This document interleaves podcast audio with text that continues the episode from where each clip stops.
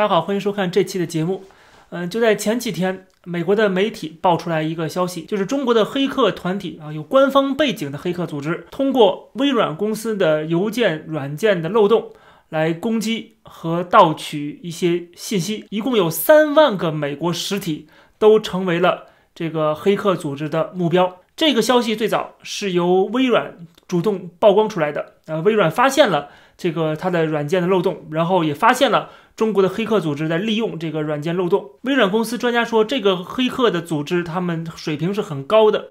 呃，而且是应该是很庞大的一个组织，可以认定它背后是有国家的力量的啊，是有中国政府在支持的。当然了，中国外交部是否认的，说这个企业啊，其实就是暗指微软说话要负责任啊。实际上，呃，中国政府的意思就是说，就算你发现了是中国的黑客啊，中国的这个官方的黑客组织。你也不能说出来啊！你要负责任啊，要替中国政府来掩盖这个事实。但是呢，微软公司啊，即使在中国有庞大的生意，他也是要义无反顾的把这个话讲出来，而且他已经把这个消息递交给了白宫。美国的白宫也承认中国的这种官方背景的啊，官方指导下的这黑客的攻击。对美国造成了巨大的威胁。据微软公司讲呢，中国的黑客的目标是什么呢？一个就是传染病研究所，还有就是律师事务所、大学教育的机构、国防方面的承包商，还有政府的智库以及 NGO 啊一些非政府组织。那么从这个名单里边，我们可以看得出来，就是中国政府到底想要什么信息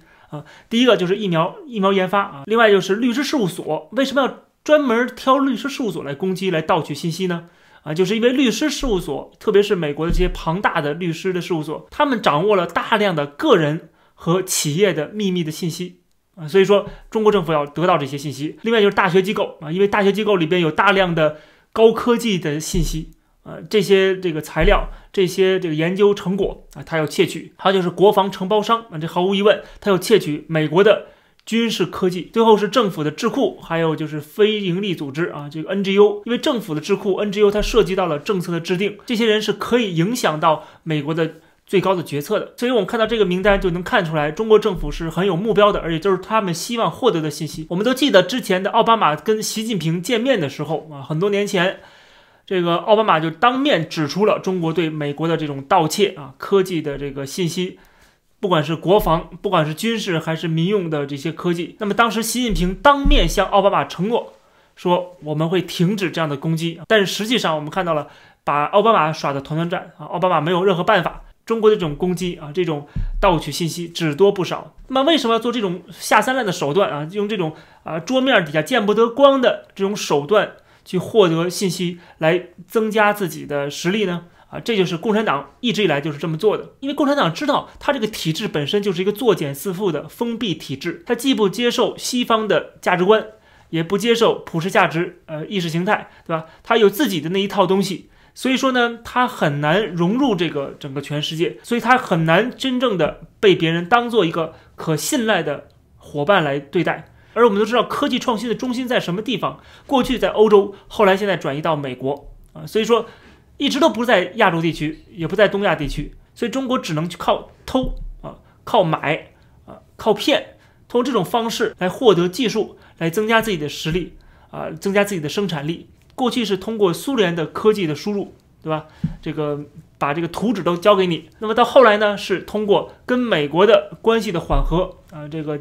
搞一个改革开放啊，把中国打造成一个制造业的中心啊，有廉价劳动力。这样的话呢，可以获得西方的技术，比如说把这种技术转让合法化、合理化。那么现在面临的一个情况就是，这个产业链要转移出去了，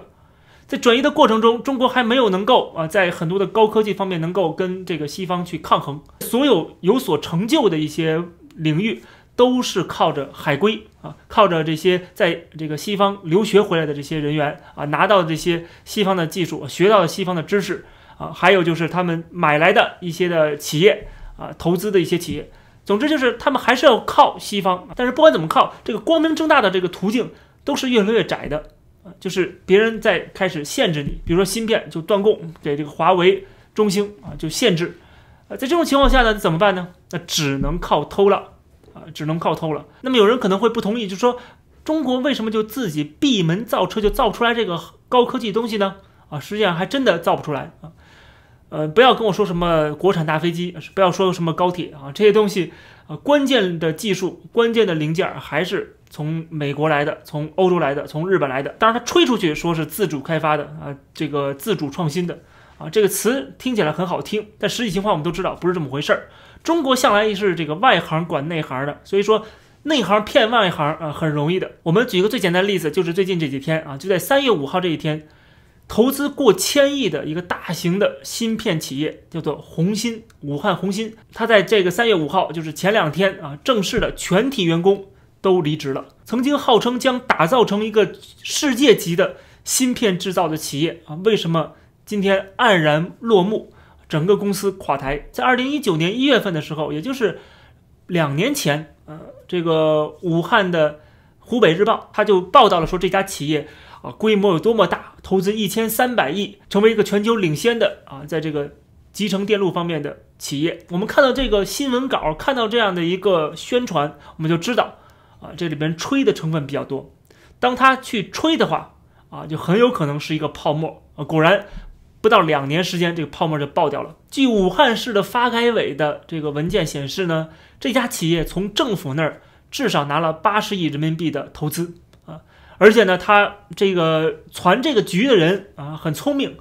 他真的去啊搞得像模像样儿啊，就是找了这个曾经在台积电的台湾的这个蒋尚义啊过来给他做这个总经理，因为台湾的集成电路的水平是非常高嘛，啊远远高于中国大陆嘛，所以说从台湾那里挖了上百名的工程师啊，因为他有钱嘛，这个钱一方面是。这个社会融资啊，这个很多投资企业给他投资，另外一方面就是政府也支持他。总之就是他拿了大量的钱去把这个架子给架起来了，但是里边内核没有啊，因为蒋尚义跟这个荷兰的公司阿斯麦的关系才买掉了一台光刻机，而这个企业拿到光刻机之后啊，转手就给呃抵押了变现了，从武汉农村商业银行贷款了。五亿多人民币啊，就把这个机器给抵押了。他没有想着是如何的去真正的施工，而抵押的时候，这个光刻机一次都没有开过，都没开机啊，是完全的新的一个光刻机啊。可以看出来，就是这家企业根本就没有做好真正去运行生产芯片的准备。但是确实啊，他玩的很聪明啊，他利用了这个习近平所谓的要自己啊自主创新的这样的一个风气，对吧？要这个在芯片领域赶超啊，那么这个时候很多的钱就蜂拥而至了啊，不光是社会的钱，还有就是政府的钱，政府也支持这样的这个高科技企业，对吗？这个政府投资并没有看到后面的回报率，他看的是什么？是看的是能不能增加这个武汉市的领导他们的政绩，而中国的政府啊，因为它是一党专政的这个体制，所以说它是。完全封闭的、不透明的，政府如何去投资？政府如何是花钱？是没有人民监督的，是没有媒体监督的啊！就是说，这个政府可以随意的去花老百姓的这个纳税钱啊，这些血汗钱，它可以随意的挥霍。像这种事情，在一个自由民主的国家啊，基本上是不会发生的。为什么呢？因为政府投资是要有这个公开招标的，而且还要设置委员会进行全面的监督。另外还要找这个第三方的独立的审计机构进行审计，所以说政府不是说随便可以花钱的，而中国是可以的。中国只需要一个红头文件啊，领导签一个同意两个字啊，就为什么这里面滋生了大量的腐败，大量的这个权钱交易，在这些骗局当中呢，台湾的蒋尚义啊，这个曾经的台积电的二号人物就被骗得团团转啊，而且他回忆说去红星就职，这是一场噩梦。但是不管怎么样，我们可以看到这个芯片乱局啊，很多人开玩笑，现在不是大炼钢铁了，是大炼芯片了。大炼钢铁的结果都知道啊，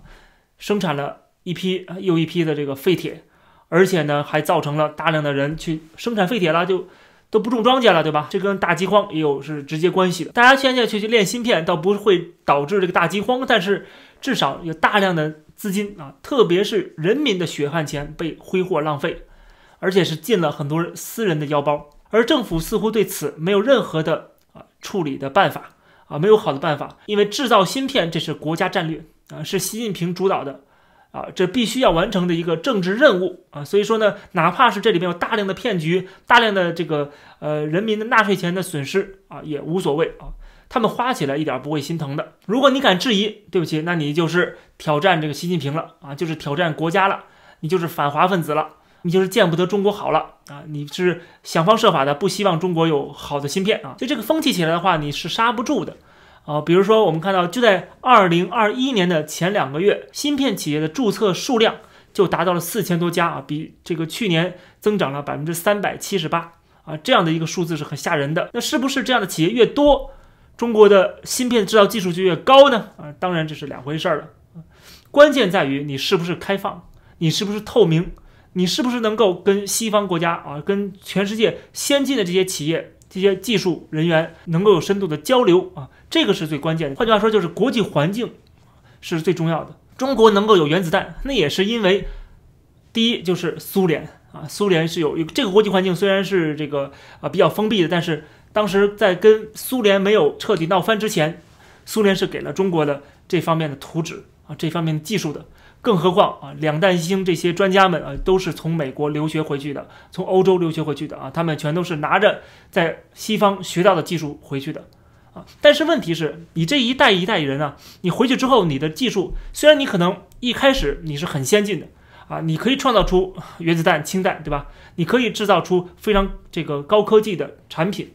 但是你这个技术随着时间的流逝，你就会慢慢的落后的。所以说，他必须要源源不断的派出留学生到海外去，然后通过所谓的千人计划啊，把这个西方的这些华裔的科学家、大学教授、这些技术人员啊，这个笼络过来，对吧？给你分房分钱啊，让你把技术从欧美带回来。那注意啊，这个带回来只是现阶段是先进的，你带回来之后，你不继续这么做的话，啊，你就很快会落后。这个技术的更新换代是非常非常快的。所以说，中国就必须要不停的开放啊，不停的有这样的人员的交流，不停的有所谓千人计划也好，万人计划也好啊，才能够保持中国的技术的增长，同时也是经济的增长。而这个大方向和大趋势，我们现在已经看得很清楚了，是走不下去的。因为整个西方欧美世界已经开始觉醒了，也开始对中国层层设限，开始围堵了啊！因为首先就不相信你是一个